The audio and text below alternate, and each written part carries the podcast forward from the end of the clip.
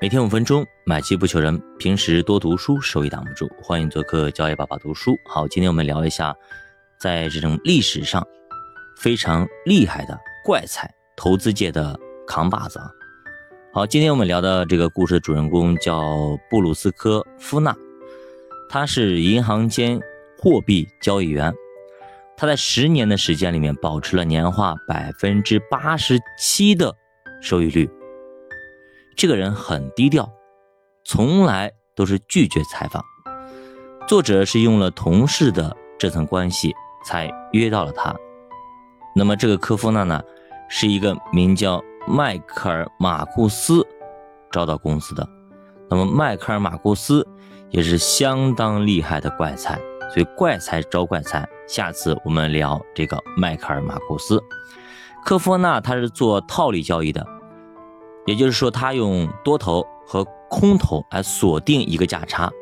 这种方法看似风险不大，但是如果你的头寸管理不好，也是会出大乱子的。他也采取了金字塔建仓方法，也就是市场上涨，他就会持续追击。但是不同的是，他一般会买在冲高回落的位置。嗯，比如说有一次，那个他买大豆的期货，做多七月份的合约，做空十一月份的合约。但是呢，一度市场是疯狂的上涨，他的经纪人马上就打来电话说：“你现在还持有空头仓位，这样很不划算。”建议你赶紧清空，而科夫纳竟然同意了。说到这，他哈哈大笑，说当时自己简直是愚蠢到极点了啊！他清仓后十五分钟，市场就开始疯狂的下跌，几乎是跌停。于是他又反手清空了仓位，这笔交易就让他的账户直接损失过半，从四点五万美元直接跌到了二点二万美元。当时科夫纳陷入了极度的震惊，他也不晓得自己为何会如此的愚蠢。一连几天，他都茶不思饭不想，啥东西都不想干，甚至是寝食难安。有的时候想到了，哎呀，算了，转行吧，认为自己不适合交易这个工作。后来呢，科夫纳他自己总结，就是仓皇之间做出的决定，让他完全漠视了风险。悲剧的是，他只剩下了二点二万美元。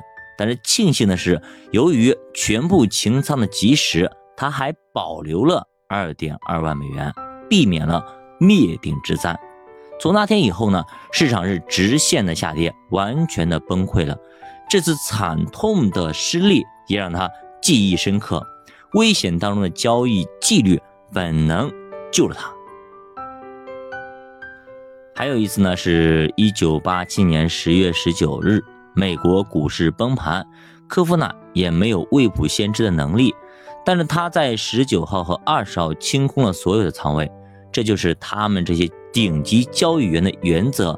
如果我搞不清状况的时候，就敢于及时止损，断臂求生；看不懂的时候呢，坚决的不做。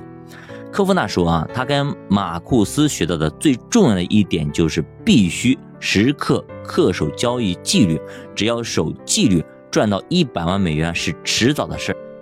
马库斯还告诉科夫纳，必须要乐于经常犯错。对的，就是这个意思，就是要乐于犯错。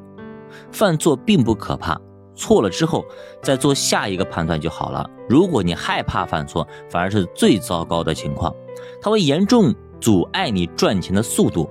之前我们也说了，任何交易系统都不可能是完美的，它的胜率也就比百分之五十多那么一丢丢，有的甚至呢可能还不到百分之五十，只有百分之四十多一点点。